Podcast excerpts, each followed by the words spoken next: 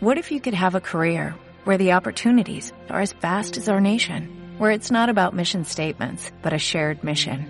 At U.S. Customs and Border Protection, we go beyond to protect more than borders, from ship to shore, air to ground, cities to local communities. CBP agents and officers are keeping people safe. Join U.S. Customs and Border Protection and go beyond for something far greater than yourself. Learn more at cbp.gov/careers. No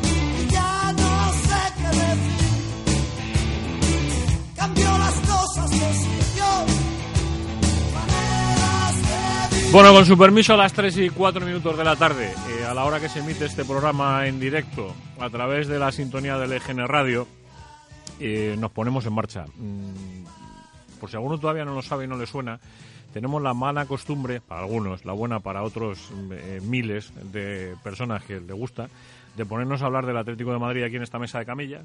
Llegamos a la mesa de camilla esta, nos sentamos, nos tiene José Aguilar puesto el infernillo por debajo para que esté calentito, para que no nos falte el calorcillo por las piernas y nosotros la manta nos la vamos echando por encima, pues todos los que vamos cayendo en, en esta mesa semana a semana. Eh, señor Peri, buenas tardes. Buenas tardes, Juanma. Decía, no me presentes el primero, que es que vengo ahogado, porque vengo corriendo con un protagonista de estos de lujo que hemos sentado en este estudio eh, en- este viernes. Pues sí, ya te has recuperado, ¿no? Tengo las pulsaciones a 150 más o menos. Pues te imaginas que estás en el Metropolitano y esto es, es la previa de un, de un partidazo. Pues Pero no esto es contra las brujas, no contra las brujas. No, no, no, no, ya está. Ricardo ya está aquí poniendo, ya está Ricardo poniendo. Buenas, ¿eh, señor? Hola, buenas tardes. Poniendo su puntito de, de- no sé cómo calificarlo. Yo, yo reconozco que viví una contradicción muy rara el, el- el otro día con el partido de la Leti. Primero escuché a Simeone y luego vi el partido. Entonces, claro, yo vi eh, a Simeone tan feliz y tan contento hablando con la compañera de, de- de- de- que la estaba entrevistando. Y decía, joder, me debió perder algo maravilloso, vamos. El tío estaba encantado. Claro, y luego ya entendí que la alegría era por estar en octavos, que, que el partido no había muchas alegrías que llevas al cuerpo. Pocas. ¿O tú llevas alguna, Javi? Buenas tardes, Javi. ¿Cómo andas? Muy buenas tardes, Juanma. Compañero del mundo deportivo y de esta santa casa que se llama Maneras de Vivir aquí en el EGN Radio. Alegrías pocas, yo creo. Yo creo Poquito, que ¿no? el, el Atleti perdió una oportunidad de oro para, para haber tenido un sorteo de octavos mucho más benévolo que el que en teoría va a tener. ¿Tú sabes que tienes enfrente a un campeón de liga con el Atleti? Sí, señor. Vaya, hombre, yo pensaba que le iba a descubrir algo. Y mira, ¿tú lo sabías eso, Ricardo? Yo la primera vez que, que fui al Vicente Calderón estaba Rubio en el campo. Ya está, ya está diciendo, ya estamos levantando pistas. Ya estamos levantando pistas. Peris, ¿tú sabías lo de que había sido campeón de liga? Sí, sí. Hace un porrón de años, ¿eh? Hace, pues el equipo aquel con el que servidor se hizo del Atlético de Madrid. Uno llegó, yo llegué aquí a Leganés eh, hace 41 años y un amigo me dijo, ¿tú qué equipo eres? A mí no me gustaba el fútbol. Eh, o sí me gustaba el fútbol, pero no le prestaba mucha atención. En Almería no, sé- no, le prestaba más atención al cine que al fútbol. Tenía entonces nueve años y le pregunté, ¿quién ha ganado la liga este año? Me dijo, Atleti. Digo, por ese. Y en aquel equipo estaba este señor que está aquí sentado a mi lado, Juan José María, Juan José María Rubio. Buenas tardes. Hola, buenas tardes. Juanjo. Juanjo Rubio, le conocíamos. Pégate un poquito el. Acércatelo. Juanjo Rubio, le conocíamos los que crecimos contigo. Eh, claro, tú en aquel equipo que fue campeón de ligas formaste parte de aquella plantilla. Sí, sí, claro. Yo eh, entré esa temporada Llegaste esa temporada al. y venía pues de, de ver al Atlético en la grada. Yo era socio con muy poquitos añitos y fui, fui formándome en las categorías de, de ese equipo. Yo he sido siempre del Atlético y estando en el madrileño, pues un señor que se llamaba Luis Aragonés me subió al primer equipo y ese año ganamos la liga. Pues ese es el. José Aguilar se ha venido arriba, ya, ya está, que no sabe dónde meterse, porque claro, eh, se le viene a la cabeza, pues como a mí. Como a mí. Yo de Rubio siempre dije una cosa y siempre he dicho, que es el tipo al que mejor he visto caerse en el área siempre. No ha habido un tío que te haya igualado al- en el fútbol mundial. De verdad, perdóname lo que te estoy diciendo, pero jamás he visto a nadie con esa facilidad. ¿eh? O sea, no sé si tú tenías algo en ese momento distinto, especial o... Hombre, era, era un jugador habilidoso. Mucho. Entonces, eh, Mucho. la- co- y, y veloz, y muy rápido. Entonces, eh, la rapidez y la, y la habilidad que tenía me hacían que fuera contra los defensas y me hicieran penalti. eh, han pasado, pues fíjate, 40, 41 años desde aquello. Pues sí. Eh, ¿qué, qué queda en tu cabeza de aquel de aquella temporada 76-77, de aquel Luis Aragonés, de aquella colección de, de- de futbolistas de plantilla que hoy los hoy lo echa uno la vista para atrás y dice, uff, tela, ¿eh? O sea, tela lo que hubo allí, ¿eh? Pues sí, la verdad es que mm, no ese año solo, sino Todo los años venideros, todos esos años se quedan en la retina. O sea, son, son momentos inolvidables. Ese en particular porque subí desde el madrileño, me subieron con 18 años, me subieron al primer equipo y yo estaba en ese equipo con todos mis lo- los cracks que había en el, en, en el equipo eh, Reina eh, el padre de Miguel Reina eh, Leiviña Rubén Cano Ayala eh, He buscado, había- el 11. había un ramillete impresionante de jugadores y bueno yo era un chaval que subía del madrileño y que los miraba con cara de admiración. Reina, Luis Pereira, Capón, Marcelino, por cierto, Sí, sí. eh, Eusebio, Leal, Alberto Robi, Ayala, Rubén Cano y Liviña. Tela, Un equipazo. Tela, eh, Un tela. equipazo. O sea, igual lo que te digo, te parece un disparate a ti, le parece un disparate a los tres que están sentados en la mesa, pero a todos os hago la misma pregunta, pero empiezo contigo. Después de aquel Atleti tan grande, ¿lo más grande que se ha vuelto a ver es esto? Es decir, toda esa travesía del desierto que tú sabes que luego se vivió, mm, está incluso ya en el final de tu carrera dentro del propio Atlético Madrid, eh, que, hemos tardado tanto tiempo en volver a recuperar el sitio en el fútbol español. eh, existía aquella grandeza de decir, los que hoy no entienden que el Atleti era un grande, tú formaste parte de aquello. O sea, es tan difícil de explicarse, decir, oye, mira, que, que- que nosotros ya éramos grandes, que el Atleti aquel ya era grande. Sí, sí, la- eh, yo, yo no comparo, no hago comparaciones porque las comparaciones son odiosas, pero a nivel jugadores había muchos mejores jugadores en esa época que ahora. Lo que pasa es que ahora hay más equipo, eh, se están cosechando resultados que en esa época se cosechaban pero no tantos, pero a nivel futbolístico, a nivel particular, los jugadores que había en esa época eh, difícilmente, difícilmente se hayan cosechado en el Atlético. Es que ¿no? alguno, eh, alguno Javi, igual, igual me tachan mismo de cualquier cosa, pero corrígeme porque en este caso sí hablo de memoria. Eh, me dices, oye, Grisman y Diego Costa. Vale, sí, perfecto, dos pedazos de futbolistas. Pues claro, yo recuerdo Marcos, Hugo y Rubio. ¿Llegasteis a jugar los tres juntos? ¿o Sí, no? sí, sí. Marcos, Marcos Alonso, eh, Hugo Sánchez y Juanjo Rubio. Chico, es que creo que, de verdad lo digo, y no es porque estés tú delante, es que creo que no tiene mucha diferencia en cuanto a lo que es la calidad. Sí, luego, y luego se fue Marcos y vino Pedraza. Vino Pedraza, O sea, efectivamente. es el, sustituto era delantera, Tela, ¿eh? eh, Hugo Sánchez pues, se fue al Madrid sin ánimo de, de- de pecar de, de- de grandeza, de que tenía dos extremos que le daban muchos eh, muchos pases para meter gol. Claro, claro. Sí, que luego llegó al Madrid y se encontró que, que la- que la forma de jugar era muy parecida. Era, era parecido. Porque si no recuerdo mal, eran Juanito. Sí. eh, hablo, hablo también de memoria. Llegaron a jugar Juanito, Santillana e Ito. O Isidro o Cunningham, que fueron los tres que, que fueron Sí, sí. sustituyéndose en el tiempo. Sí, sí. Y era una forma de, de jugar muy parecida, como se jugaba entonces. o sea que- Javi, que te viste con ganas de, de tirarte a torear. No, yo recuerdo, vamos, esa época no la he vivido, yo nací en el, en el 81, pero Te, sí per- que te lo perdiste. Yo, me ha hablado mi padre en la época de mi padre, mi padre tendría 15, 16 años, y la época de los 70 siempre me ha dicho que era, que era la mejor que le había visto en el Atlético de Madrid.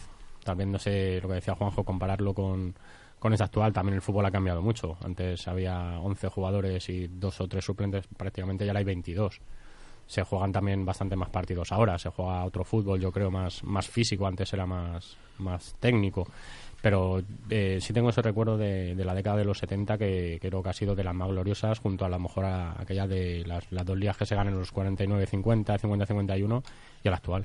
No, no, yo no tengo ninguna duda. Eh, estaba mirando una cosa que no sabía, reconozco que no lo sabía, eh, y mirándolo. En aquel primer equipo en el que tú estuviste, ¿llegó a estar Gárate en el final ya de su carrera? No, no, No. porque estaba lesionado. Estaba lesionado. Ese- Formaba parte de la plantilla, Formaba pero parte el, el, Que ojito el año, lo que estamos hablando, El ¿eh? año que yo Ojito lo que subí, estamos hablando. ese- esa temporada que yo subí, estaba Garate en la plantilla, lo que pasa es que estaba lesionado. es que mm, te das cuenta de lo que estamos hablando. Te No, das cuenta claro. cuando, cuando hablamos los que somos más mayores. Yo tengo 51, pero yo empecé a, empecé a crecer viendo la Leti en ese momento. O sea, en, el momento que llegas tú a la Leti cuando yo me, me empiezo a ir al Calderón. Claro, eh, yo os he visto. pero es que he crecido en esa grada, o sea, he ido creciendo de niño desde hasta que os he visto. Claro, yo sí, yo sí tengo interiorizado la grandeza de ese equipo, la grandeza de ellos. O sea, claro, yo, yo he visto a Leiviña, claro, he visto un futbolista que es que era, mm, que no sé, he visto a Luis Pereira, es que no sé si he visto, si he visto un central con esas condiciones, un libre, con esas condiciones que tenía Luis Pereira. Es muy difícil, es muy difícil. Es que os- verlo. te he visto a ti, y te, te hablo ahora de ti. Eh, un extremo, mm, chico, Yo, yo a Juanjo también le he visto, ¿eh? Me, me dio tiempo a, a verlo. claro, es que... Lo que pasa es que en ese aspecto el fútbol ha cambiado, porque ahora no se juega con extremos. Eh, se juega, es un fútbol más físico, más de presión, eh, se juega con uno o dos delanteros, subiendo carrileros de atrás, o sea que es diferente. Antes, antes jugábamos con dos extremos puros, natos puros, puros, sí, puros. que, que puros. le hacía al fútbol pues, pues un poquito más vistoso. Peris, ¿estás ahí? Pues mira, se- al hilo de esto, eh, temporada 77-78, eh, una eliminatoria de Copa que Rubio recordará perfectamente contra el Atleti de Bilbao. Eh, gana en el, en el Calderón ce- eh, 1 1-2 el Atleti de Bilbao y en el partido de vuelta, San Mamés, eh, eh, se adelanta el Atleti de Bilbao y Luis Aragonés eh, Se adelanta por dos veces. por o sea, nos vamos veces. al banquillo 0-2. Ve- ¿Veis O sea, cómo, 2-0. veis cómo sabe, sabe de lo que le estoy hablando perfectamente, ¿no? Luis Aragonés llama, ll- llama a un canterano a salir a, a San Mamés, que es este señor que tienen ustedes aquí, y de repente hay un penalti. Hay un penalti que, que pitan a favor del Atlético Madrid. Se monta la Mundial, allí cae de todo, detrás de la portería. Eso fue al final. Primero metió Rubén Cano gol. Ujú. Íbamos perdiendo 1-2. Luego eh, metí yo el 2-2. Empatamos a 2. Y faltando un minuto para el final, metemos el 2-3. Llegamos a la prórroga y en la prórroga nos mete el Bilbao otro gol. Pero, pero tú, tú dices metemos, pero ¿quién lo mete? Yo, lo metí. ¿Quién lo mete? Pero, pe- pero el penalti... No, el penalti que dices tú es en la prórroga, justamente cuando va ganando el Bilbao. eh, No, miento, cuando va empate a 3, que metió un gol en la prórroga el Bilbao, mete el Bilbao el 3-3 y nos pitan un penalti y lo tengo que tirar yo porque no quiere tirarlo nadie. O sea, yo, yo tenía 18, 19 años. Ahí va yo. Y los grandes decían que, que, medio, ¿no? lo tirara al niño que, que no quería saber nada. Y eso es lo que está comentando él, que empezaron a tirar almohadillas, empezaron a tirar cosas y no me dejaban tirar. Y claro, los nervios y las pulsaciones iban creciendo. Y al final, pues metí el gol, llegamos a los penaltis y el último penalti, pues me... Otra vez, te la volvieron a hacer otra vez. la volvieron a hacer otra vez. Y metí el penalti y nos clasificamos. Sí, fue un, fue un partido intenso. Pues eso te lo han contado a ti, Peris, o te acuerdas. Esto te lo han tenido que contar. Yo Pero nací, yo, na- joder. yo nací en el 78, a que sí que lo tenía complicado. Ah, eso te lo han- Tenía ve- ve cómo se lo han- complicadísimo. ve cómo se lo han tenido que contar.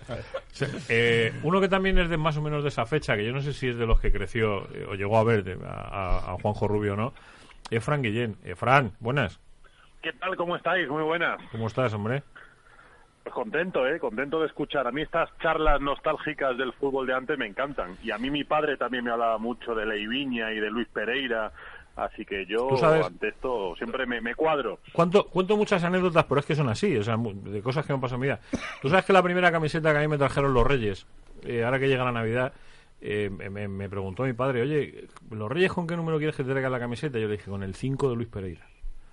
La primera camiseta en mi vida que yo tuve de Atlético de Madrid, yo, y, y un día se lo dije a Luis Pereira, además, allí cuando estábamos eh, trabajando en Radio Marca, se lo comenté a Luis y tal, le dije, digo, que sepa, y tengo una foto con él guardada.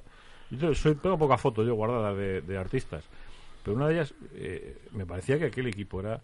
Fran, yo es que no sé si tú eres consciente eh, de que estos tíos son los que hicieron eh, grande el nombre del Atlético de Madrid.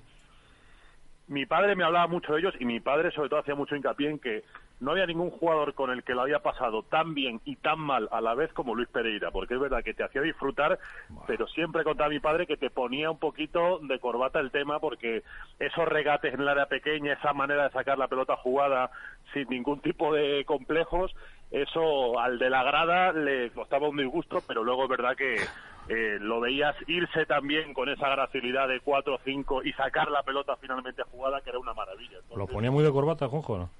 Lo, lo que hacía Luis Pereira. No, porque tenía mucha seguridad en sí mismo y yo no le he visto nunca que le hayan quitado un balón. Bueno, te voy a, te voy a hacer un, un hincapié en, en eso.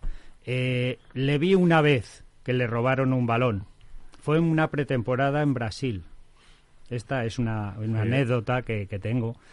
Eh, yo estaba jugando, jugábamos contra el Corinthians, brasileño, estábamos jugándonos un torneo. Y entre Reina, Miguel Reina y Pereira, que yo la cojo, que tú la dejas, que eso, viene un brasileño por detrás y mete un gol.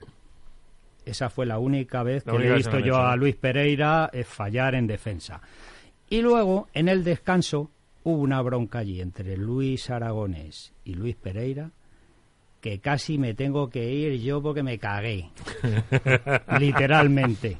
Empezaron los dos a, a gritarse. Claro, Luis Aragonés dice... que el abuelo era "Bueno, mucho ¿qué has abuelo. hecho?". Buah, el abuelo, El abuelo era mucho abuelo. El abuelo era impresionante. Un clásico las, las discusiones con Pereira, me ha contado Luis. Sí, que- sí, que- sí. que- que- bueno, pues esa es no- una no anécdota que tengo que fue dura. Dura, no llegaron a las manos, lógicamente, pero, pero joder. Y lo que se querían luego. Sí, no. Sí, Yo lo que le quería preguntar a Rubio es porque habéis hablado mucho del fútbol de antes, de los jugadores de antes, pero yo le quiero preguntar de los estadios de antes, porque yo no sé, alguien que ha vivido tanto en el Atlético de Madrid de otros tiempos, con otros estadios, con otros ambientes, la primera vez que entró en el Metropolitano y que vio este nuevo paso del club, esta nueva casa del club, ¿qué pensó?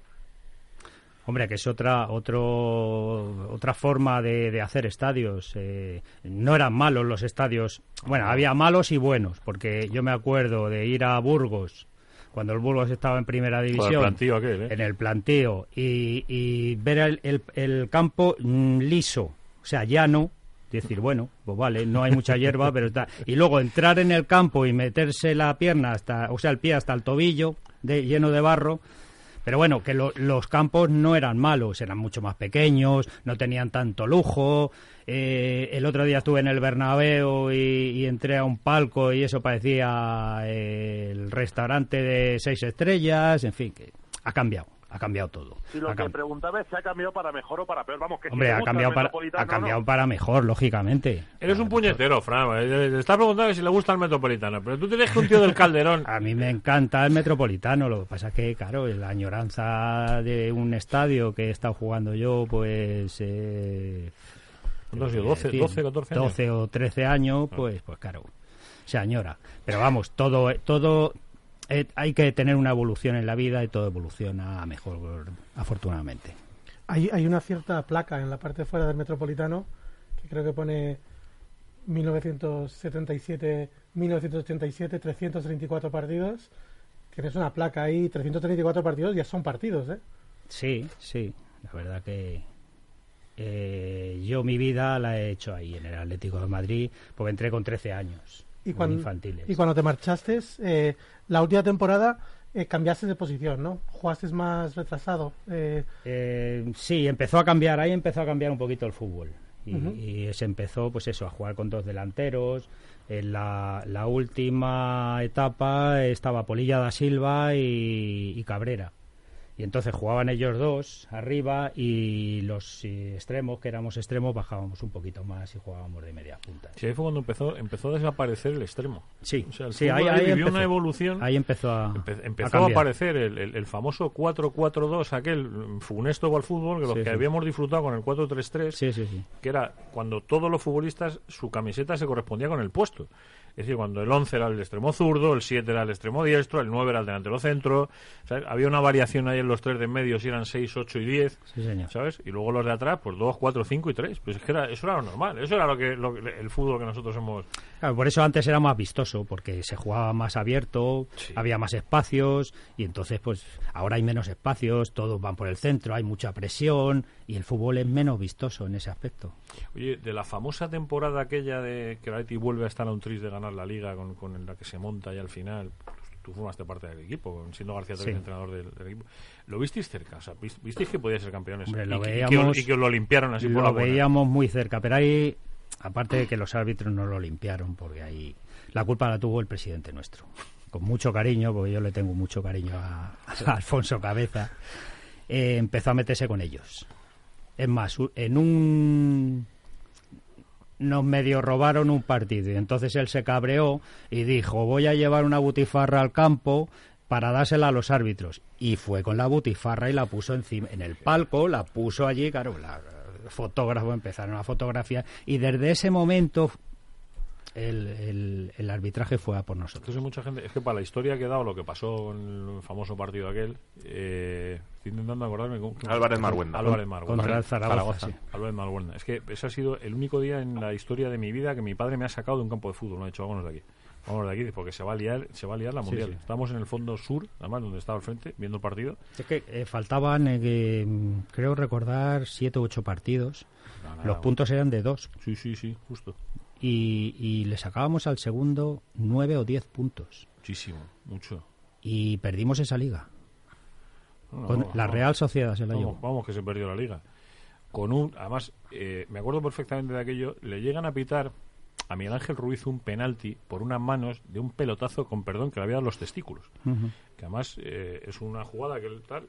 En- en- no sé si fue en el partido aquel o fue un partido después con el Madrid que el que, que pierde que perdéis 2-3 con el Madrid en el Calderón Sí, hubo varios, hubo O sea, varios hubo- partidos se empezaron a encadenar resultados Sí.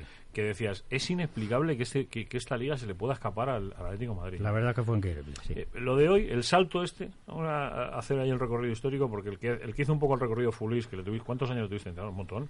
Muchos. Luis, un montón de, de años. Sí, porque se, eh, lo tuve la primera etapa, luego se fue, luego vino otra vez eh, al club, se fue otra vez y luego volvió. O sea, yo lo he tenido a Luis Aragonés en tres etapas. ¿Era, ¿Era lo que parecía? Te quiero decir, era mm, tenía tanta influencia en, en- en todo lo que le rodeaba como mucha, parecía. mucha. Era un tío, un tipo con carácter, un tipo que quería mucho a sus jugadores, eh, que, que peleaba por ellos. De, en más de un club se ha ido, le han echado por, por estar al lado de los jugadores, la, la directiva. Yo me acuerdo en la época de Barcelona, que se puso al lado de los jugadores. Esperia, el Esperia, motín ¿no? Esperia. Sí, señor. El motín del Esperia. y, y se puso al lado de los jugadores y le echaron por eso. O sea, ha sido un tipo que ha ido con sus jugadores a muerte. Y iba a, las, a, las, a pelear las primas, iba el, el- el capitán del equipo y iba él. O sea, él que, que no tenía nada que ver con, con el tema, y iba él a pelear las primas de- para sus jugadores. Siempre, decía, yo- O sea- siempre recuerdo una frase que decía que en, en público los suyos eran los mejores. Sí, sí.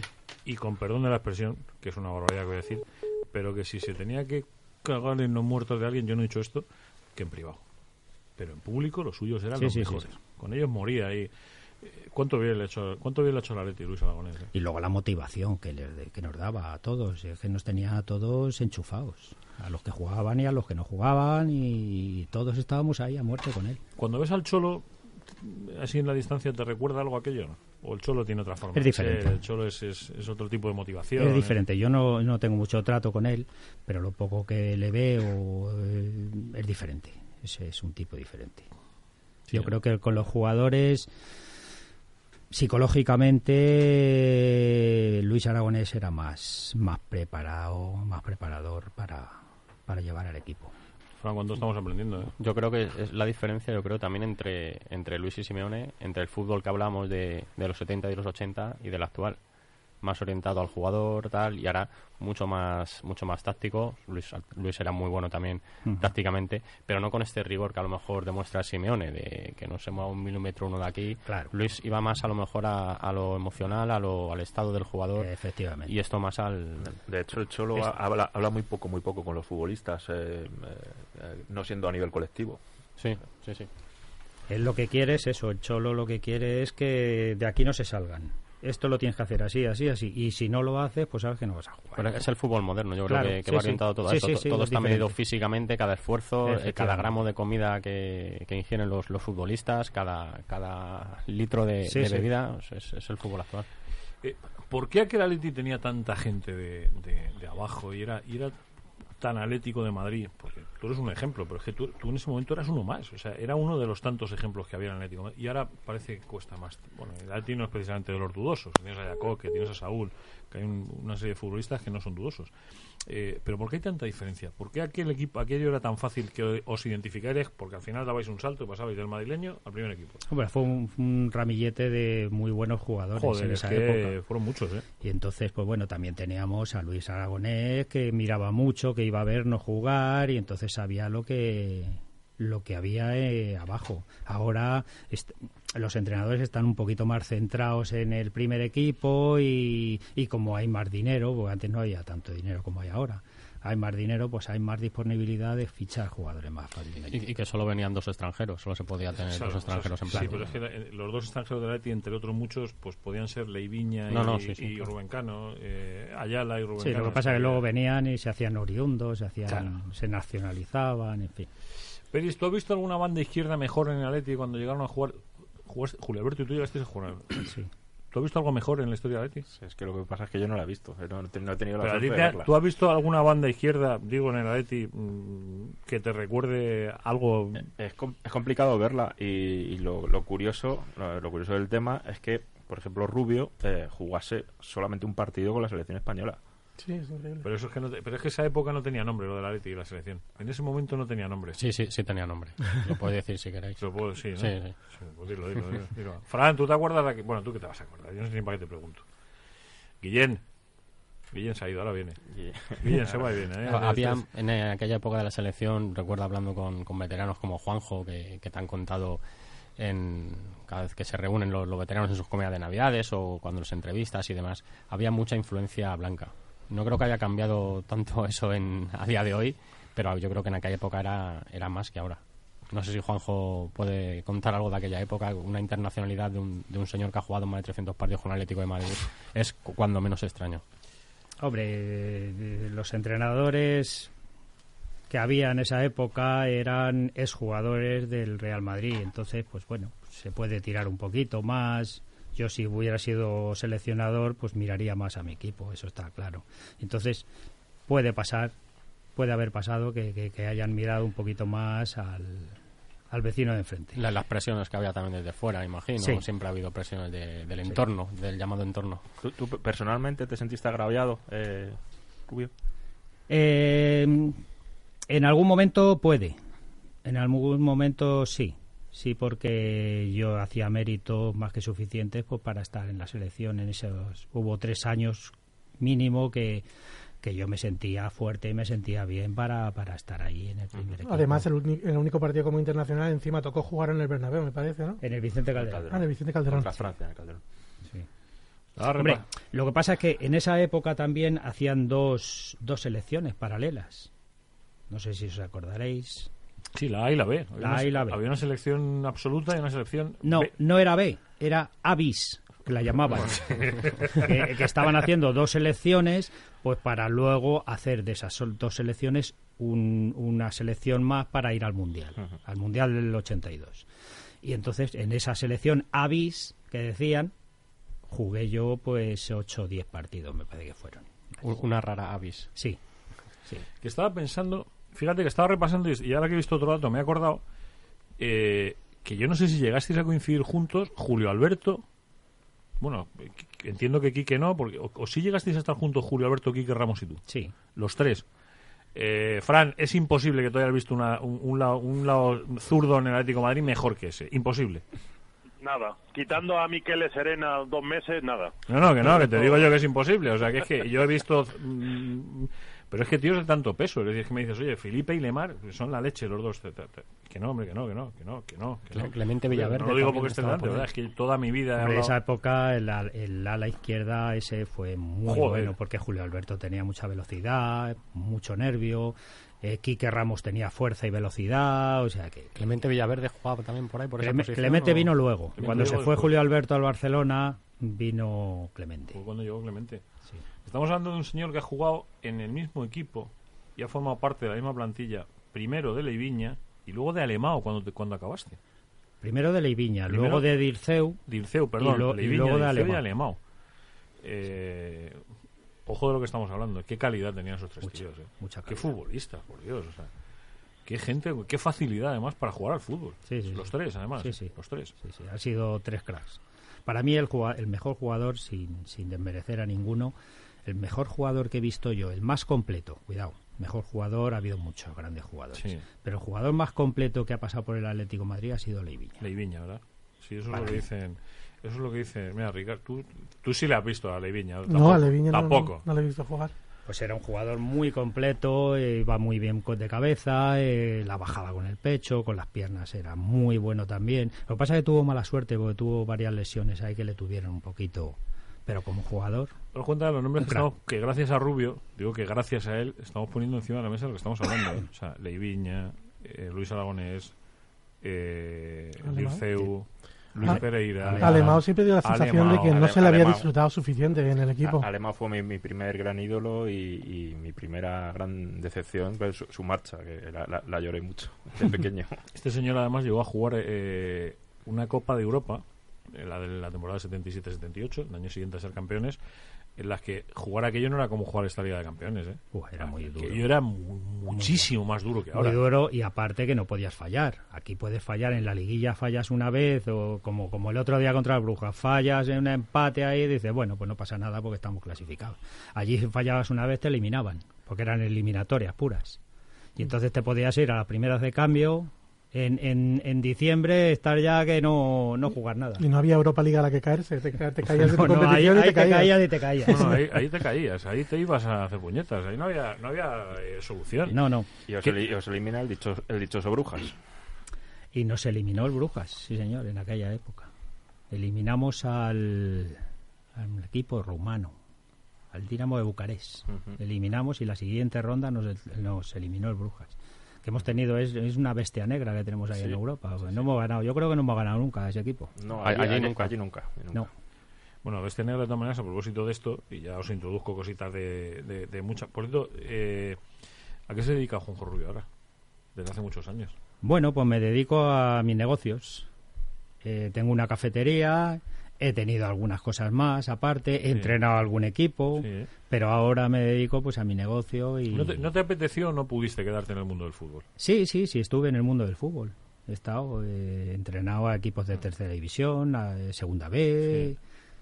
pero, pero luego al final como mm, me lié yo solo, porque cogí una empresa de construcción, eh, tenía la cafetería y ahí me lié yo un poquito y dejé aparte el fútbol. Ca- Cafetería Ruby en Usera, para el que se Ruby, quiera acercar. Ruby. Cafetería en Ruby. ¿Dónde está? ¿En qué calle? Almendrales, en Bueno, el eso va a metro de Almendrales. Está pues enfrente de Hacienda, en la delegación de Hacienda. Pa- en paralela a Marcel Usera. Ah, eh, Porque por bien la- te lo conoce, Javi. Claro, es que somos del barrio. Los del barrio no, nos conocemos bien el- las tascas y, y los sitios buenos del barrio. Mira lo que me está diciendo. Me está diciendo el oye, nosotros no tenemos, ahora que tenemos un patrocinador, afortunadamente tenemos uno, si Dios quiere dentro de poco tendremos muchos. Pero es quiere, quiere pillar paletilla de, de Serrano. Ah, está para- ahí, está ahí. Lo que quiere es recomendarle a Rubio. Juanjo lo ha probado. Juanjo lo ha probado. lo- Los lo- productos de Gourmet Sport de- los ha probado. Yo llevo, llevo, ¿os acordáis que me llevé una tableta de chocolate que os dije, este chocolate le va a gustar a la que teníamos en el hospital? Eh, pues está bien rico. ¿Qué queréis que os diga? O sea, Gourmet Sport, eh, que es una empresa especializada en licencias de productos gourmet, de productos gourmet de clubes deportivos. Eh, si estás todavía a tiempo de quedar bien mm, con ese cuñado pesado que te va a ir el día Nochebuena a tu casa, pero es de la Leti. Es muy pesado, pero es de la Leti. Pues ¿qué le vamos a hacer? Le preparas un paquetito de productos, sus botellitas de vino, sus chocolates, sus bombones, su paletilla, que además es de guijuelo. Lo estuve mirando que era, que era de guijuelo. Sí, sí, el jamón, Tienes el jamón es todo de guijuelo. jamón de guijuelo, tienes el lomo, tienes el todo ibérico, lo tienes todo preparado. Además, es que vas a quedar como un marqués. Y tu cuñado encima, que es de la Leti, te va a sonreír y va a decir, joder, este tío, con lo madridista que es y lo bien que me trata. Pues ya sabes, que nosotros no solamente te lo decimos para la gente de la Leti, se lo decimos también a todos aquellos que quieran quedar un poquito bien esta Navidad, pues van a quedar mucho mejor de lo que esperan. Te me- se mete uno en gourmetsport.com gourmetsport.com y ahí empieza a trastear, navega, tal, ve a ver, oye, ¿qué me puedo llevar? ¿Qué? Pues, pues, eh, lo puedes hacer de maravilla. Ricardo, ¿tú, tú qué músicas habías traído? Que no- hoy nos Unas- hemos liado a hablar. Yo es que me habéis puesto enfrente eh, a esos tíos referentes que tienen uno en su Ponen las leyendas y O sea, claro. macho, me pones aquí a esta gente, yo es que me vengo arriba. O sea, Claro, claro. es que he crecido futbolísticamente disfrutando con ellos y, y es un placer. O sea, la verdad es que es un placer. Pero te traías música tú y, si- y Toca- siempre eliges ahí la música. Toca musiquita de la buena, hoy musiquita futbolera. Eh, la, la primera que vamos a escuchar tiene una historia muy interesante relacionada con el Brujas. Y cual- a la vuelta de escucharla, si quieres la cuento. Vamos, vamos a ello.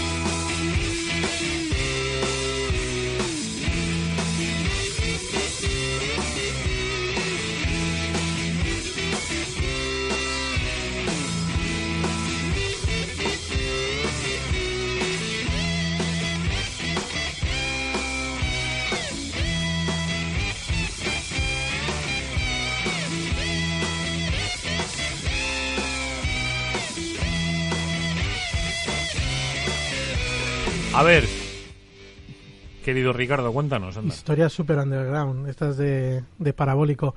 En 2003, eh, los, fans de Brujas, la, la sección eh, más cantarina, eh, coge una canción que no conoce nadie de los White Stripes llamada Seven Nation Army y la adaptan a, como el cántico oficial del Brujas y se hace viral, de esos primeros virales que, que ocurre. Y el Blue Army, que la cogió porque le gustaba el nombre, le, le recordaba el nombre que tiene el, el grupo de seguidores del, Brujas, eh, empezó todo el mundo a, a, gustarle el cántico este y, estos cánticos que son muy de transmitirse de, de estadio a estadio.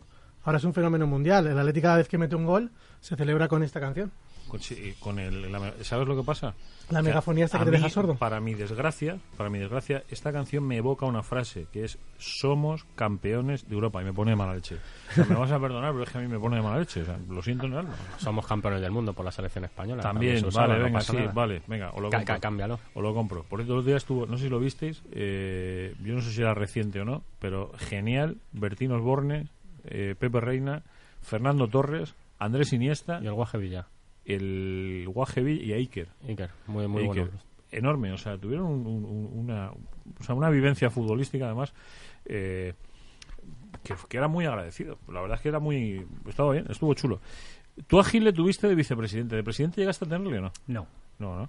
Bueno, en, en- iba a decir en el Atleti no. ¿Por ahí en otro club tampoco? no, en ningún club. O sea, en ninguno. No. Pero de vicepresidente sí le tuvisteis andurreando por allí. Cuando No se, fue vicepresidente, sí, estaba metidillo cuando ahí. se gestó su que- candidatura, era formaba parte de la directiva de Sí. con Vicente Calderón, además. fue Sí, pero yo creo que no llegó a ser eh, directivo. Yo creo que ¿Cómo, no llegó. cómo vivisteis desde fuera, todos los que habíais formado parte de ese, de ese Atlético de Madrid, todo lo que pasó después? Es decir, tú sabes del club, llega Gil, empieza aquello a cambiar de arriba abajo.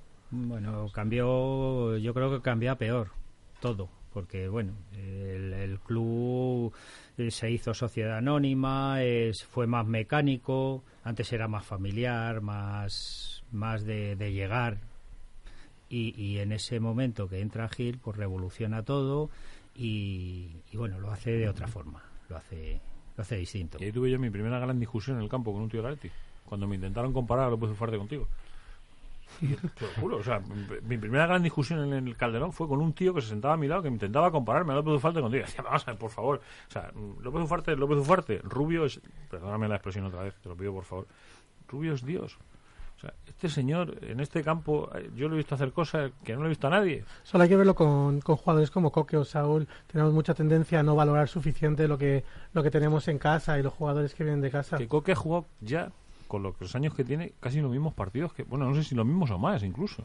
Coque, yo creo que, que, que incluso Puede- más, a lo mejor ya. Co- Coque, Por ahí, por ahí, puede. Coque seguramente va a tirar todos los registros Sí, del club. Espérate que Hombre, no que llegue ahora, se juegan mucho más partidos que antes también. ¿eh? Claro, claro. Entonces, eh, Coque, Godín, eh, hay varios jugadores que, que van a llegar a... Y Gaby porque se ha ido, pero Gaby llevaba ya cerca de los 400 partidos, y no alguno más. ¿Tú crees que no vamos a morir viendo al Atleti campeón de Europa? Ser campeón de Europa.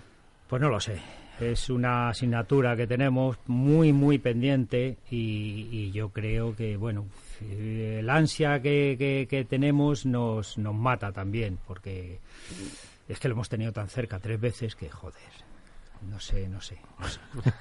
Yo, yo la primera vez digo, ya no somos campeones de, de Europa nunca, en el año 75, cuando se nos fue aquel famoso No, claro, tú partido. aquello lo viviste con 16 años. Yo lo viví.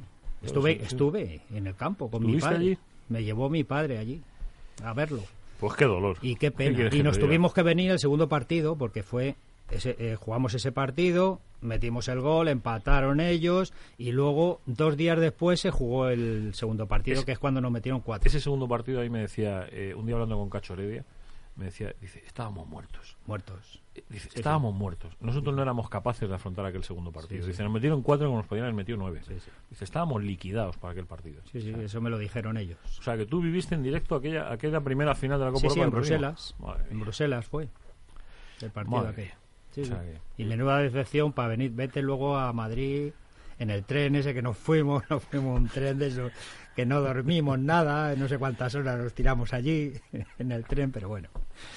Y O sea, la- una Sí, pena. ahora, La ahora que habláis de, de jugadores actuales, ¿quién le tira más a Rubio de los jugadores actuales? ¿Y quién se le parece más a Rubio? Que para la gente que no lo conozca, no sé si tiene Rubio alguien que diga, pues mira, este chico me recuerda las cosas que hacía yo. Bueno, ahora mm, estamos hablando de extremos y ahora no hay extremos. El que más se puede aparecer, se puede parecer a mí, que yo tengo muchas esperanzas puestas en él, es en Lemar. Lemar es un jugador mm, rápido, habilidoso, que todavía no ha dado lo que tiene que dar. Yo creo que puede dar muchísimo más porque porque porque es un gran jugador. Fran estaba esperando como loco que le dijeras Correa. Mira, mira que le tira la asistencia, pero no encontró rematador ahí. ¿eh? No. Es otra cosa, es otra cosa. Eh, otro otro zurdo que, que luego pasa también por ese mismo sitio, lo que pasa que ahí sí había diferencias, fue Futre. Yo siempre he dicho que, eh, eh, siempre, además en esto sí asumo que me, me puede mucho los colores, pero siempre he dicho que para mí los dos mejores futbolistas que he visto en un terreno de juego en- en vesti- ha sido eh, Maradona y Futre. Luego ya vino Messi, porque va, aquí ya la gente, los que son más actuales te discuten a Messi. Los más antiguos te dicen que Di Stefano ha sido lo mejor que ha habido. Pero Futre, ¿qué tenía? Porque era zurdo puro también. o sea, Sí, era zurdo puro, era, era un jugador vistoso, un jugador rápido, habilidoso, era un gran jugador. También Pasa ca- que- caía bien en el área como, como Juanjo. Yo creo un poco menos disimulado que No, Juanjo. calla Pero- mucho más exagerado. Lo que pasa, lo que pasa es que, que- que jugadores rápidos y jugadores habilidosos es lógico, pues que eso, que, que, que, haya tuviese esa más. facilidad. Juanjo caía- para aquellos que no lo recuerden, que lo busquen, Juanjo caía vertical. O sea, que Juanjo no había, no hacía un aspaviento, no abría los brazos, no, o sea, no era un tío que exagerara una caída, Era un sino que desplome. caía vertical, caía desplomado, como si le pegaran un tiro, macho. O sea, yo decía, ¡pum! Porque Futre no, Futre, era- Sí, Futre sí. era, era más de abrir los brazos, brazos, de no sí, sé. Pero tú, tú eras vertical, tú caes, pues parece que te pegaban así, que, te- Sí, que sí. caía fulminado al suelo. Sí, Sí, sí. Sí, es verdad, pues sí, esto era así. Esto era así. Fran, ¿cuánto aprendemos de esta gente, eh? Los, los atléticos? ¿Cuánto aprendemos? ¿Cómo les agradezco yo aquí a Peris y a, y a Javi y a Ricardo, que son los que hacen la selección? Oye, ¿por dónde tiramos el programa el viernes y tal? Y siempre atináis, mucho. No sé cómo lo hacéis, pero siempre atináis, ¿eh? Hay que darle vuelo además, ¿eh? que el podcast está empezando y que no nos digan que está empezando por lo bajo. ¿eh? Yo creo que llevamos una retaíla de nombres que son maravillosos. Joder, a ver si vamos a ponerle pegas ahora. O sea, hemos tenido eh, Antonio López, eh, Milinko Pantic, Pancho Barona y Juanjo Rubio. Sin quejas, ¿no? Vamos, como para quejarse, ¿eh, Juanjo? Y ojito que ya hay trasunto de otro que no es menos importante también. Es ¿eh? Así que Quedamos buena racha. Es Gourmet Sport también. o sea, Gourmet Sport. No, no, esto es gracias a los platitos que nos sirve. Lo que pasa es que esta gente eh, luego dicen que ellos traen los platos, traen mentiras, se los llevan ellos a casa. Yo les entiendo, que cojan una selección de Gourmet Sport y se la lleven a casa, yo también lo haría. Pero es que por aquí ha pasado una vez nada más, repartieron así para quedarnos bien y dijeron, "Eh, si queréis algo más ya sabéis, gourmetsport.com, que es donde tenéis que acudir a ir a, ir a, a buscarlo y a ver cómo salimos de, de esta con pues, pues, pues al final uno disfruta disfruta con estas cosas disfruta con esa rojiblanca te voy a hacer una pregunta que, que, que no te puedes ni imaginar ¿te gusta la camiseta de? A mí, desde que yo la dejé, no me, no me ha gustado nunca. no me le ha doy un abrazo nunca. porque quedaría por la radio pero vamos ya me tenía ganado pero me tiene Pero- ganado ya está para los restos Pero ¿no? bueno, las rayas son las rayas. Las Eso rayas tira, canallas. eso tira siempre. la Hablando- raya déjame que le hable por de supuesto, camisetas bonitas, por porque supuesto si hay camisetas bonitas y míticas es la del Sabadell. Y dejaste ser Atlético de Madrid para pasar al Sabadell. Ahora que es un equipo tan desconocido para el público general, ¿cómo fue esa decisión de, marcharte a Barcelona con supongo la familia? y- Hombre, yo no me marché, a mí me echaron. si me voy, pues a lo mejor me hubiera ido de otra forma. Eh, entró Gil eh, y yo me fui de un día para otro. Jugamos la final de Copa de Zaragoza contra la Real Sociedad. Eh, perdimos por penaltis, bueno, empatamos a dos, perdimos por penaltis y al día siguiente firmé el finiquito y me echaron. Y, y ficharon a López Ufarte y ficharon a Goicochea.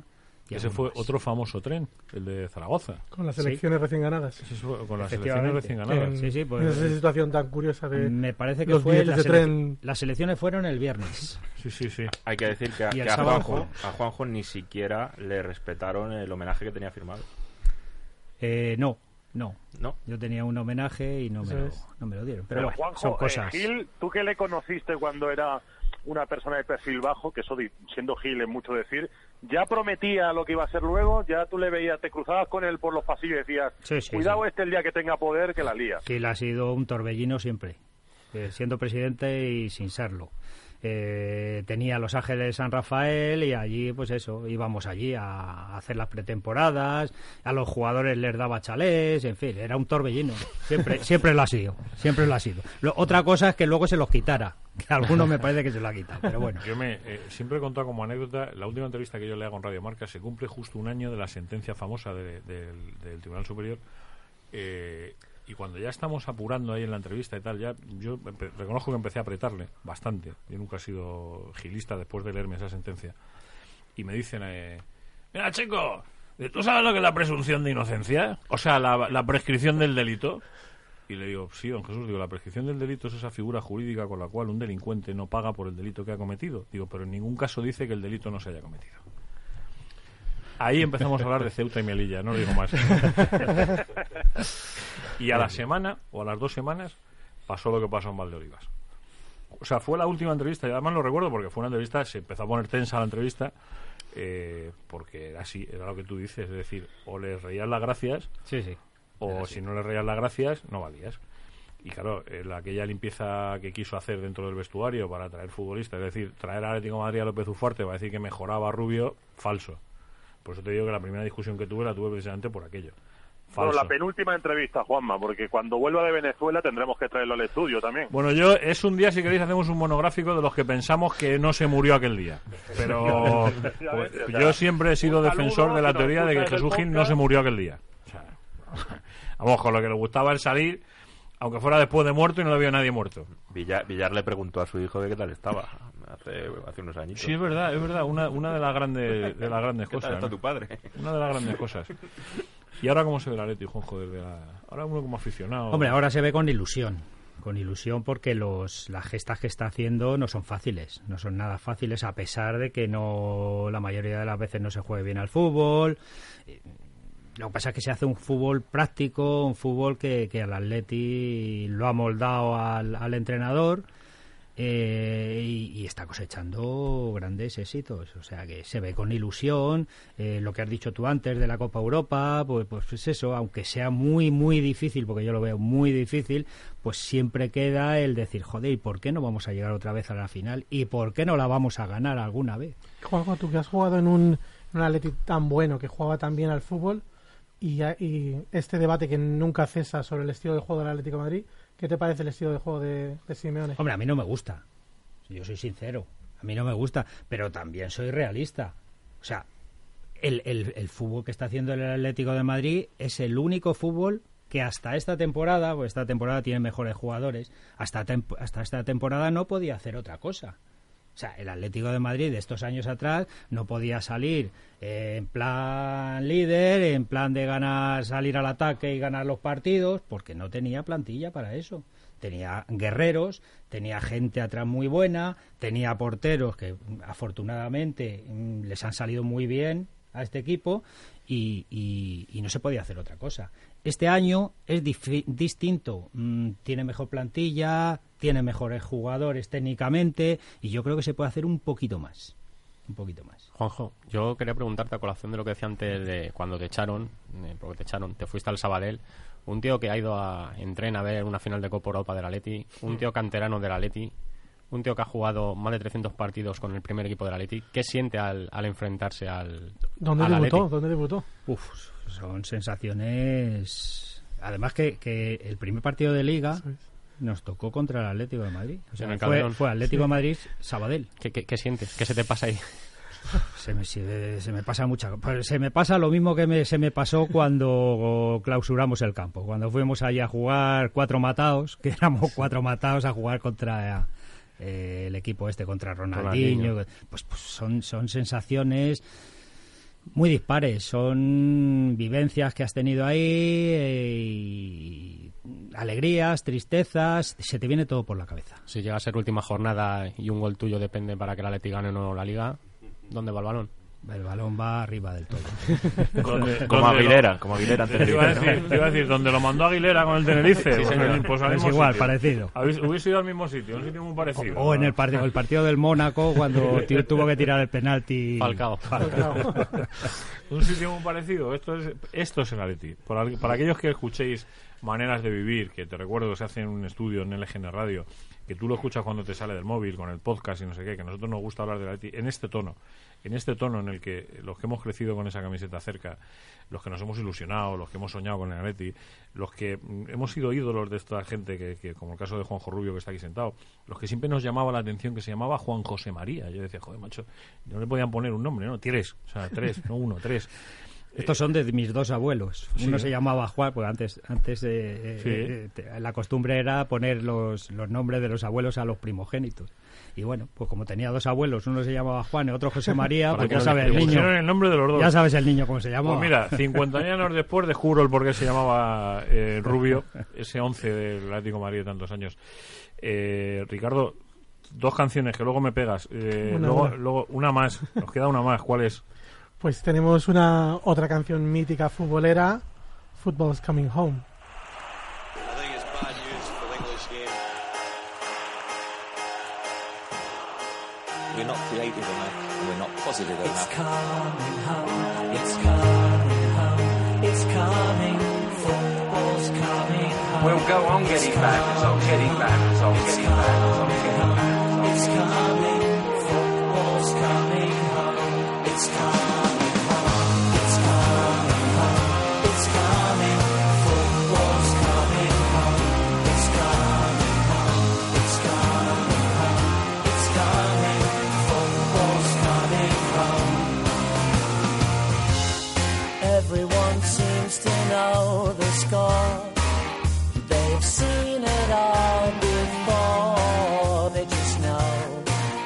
they're so sure that England's gonna throw it away, gonna blow it away. But I know they can play, cause I remember three lines on the shirt.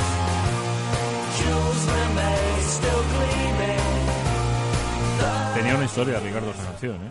Joder, que esta canción es mítica. El- los, los, los que hayan crecido viendo mundiales y Eurocopas, esta es la, la canción oficial de la Eurocopa de Inglaterra. Espera, espera, ahora que viene Chu Monroy que pasa por aquí. Chus, dile a Toño que haga el favor, que se nos queda corto esto. Se nos queda corto. El Atlético de Madrid no se puede concentrar en 60 minutos. Menos cuando entras en el territorio de Y leyenda. fíjate, fíjate que hoy eh, nos va a mirar y, eh, tenemos aquí un compañero de Lega News que nos está haciendo una foto porque en el periódico del mes de enero aparecerá un reportaje de este programa en, en el, en el periódico de Está bien, hay que sacarlo, hay que lucir, hay que lucir el programa, esta casa, esta gente. Hay que, hay, hay que pagar a Javi para que se alimente. Es que hay que pagar a Javi, que le tenemos muy delgado. Nosotros, si, hubiésemos, si pudiésemos hacer un trasplante de grasa no pasarían estas cosas. Joder. Pero, mm, Fran, eso no se ha inventado todavía, el trasplante de grasa, ¿no? Todavía no, todavía no. Bueno. Bueno, dicen que hay un gen ahora que si lo retocas no engordas. Comes lo que quieras y no engordas. El problema es que me lo tienen que encontrar. Yo estoy ahí indagando, ya te comento con lo que sea. Hasta, hasta que me encuentren el gen, me parece a mí que llegamos tarde, ¿eh? que llegamos tarde. Oye, tenemos el, part- el eliminatorio de Copa con el Girona, ¿ha sido? Girona. Girona. Y el Atlético Femenino, déjame que meta ahí. Por el- favor, por Al- favor. sí. Atlético de habla, Bilbao. habla de las... Digo, perdón, del Atlético el Femenino. femenino, Atlético de Bilbao, Atlético de Madrid, la, la Copa de la Reina, A partido único. a partido único. Pues también bonito, también Bonito, bonito. muy bonito. 9 y 16 de enero la Copa del Rey. ¿La Sí. Copa de la Reina cuándo es? El 30 de enero. Eso es. 30 de enero. Eh, en enero se disputará todo esto de la Copa. Eh, qué bonita era la Copa antes, ¿eh? También era distinta. Era distinta. También sí. era Era, distinta, muy era otra bonita. cosa. Ahora, hasta que no llegas a semifinales, no hay emoción. Vamos a ir poniendo rumbo a, a las horas estas que son, a despedirnos. Yo casi me pondría de pie. Lo único que puedo hacer, eh, Juanjo, es decirte... No darte las gracias por haber estado aquí, que te las doy grandes, sino gracias por ser de los tipos que a mí me hizo de la Leti. Pues Nada, muchas gracias a vosotros, gracias por la invitación y que este programa le echemos mucha espuma para que suba. para Si Dios quiere, desde luego por ganas no va a faltar, por cariño no va a faltar, ¿verdad, Ricardo? Sí, sí, Nosotros vamos a estar ahí peleando, un, peleando. un orgullo estar con el decimosegundo jugador que más partidos había jugado con Atleti antes de la era Simeone, ahora mismo el decimoséptimo jugador con más partidos en la historia. Y Coque el noveno, con lo decíamos antes. Con Noveno, ¿no? Coque noveno, 393 partidos. Noveno Y futbolista. hablando de esa espuma para que suba el programa, Gourmet Sport eh, hace un vino espumoso. También, Que- que- que- que- también. Gourmetesport.com. Queda bien que estás a tiempo con la Navidad. Pide una cesta de productos oficiales del Atlético de Madrid, que los tienen licenciados. Que te va a quedar de maravilla, que vas a quedar muy bien. Ya saben ustedes que yo empiezo este programa diciéndole a José Aguilar buenas tardes. Buenas tardes, José. Y acabo dándole las gracias por lo bien que consigue que, que son esto. Guillén, adiós. Un abrazo fuerte. Sé bueno. Ricardo, gracias, ¿eh? Muchas gracias por Semana todo. que viene más. Peri, gracias. Venga, a ti. Javier Gomana, gracias. A vosotros. Don Juan José María Rubio, gracias. ¿eh? Gracias a vosotros. Un placer. Sean felices.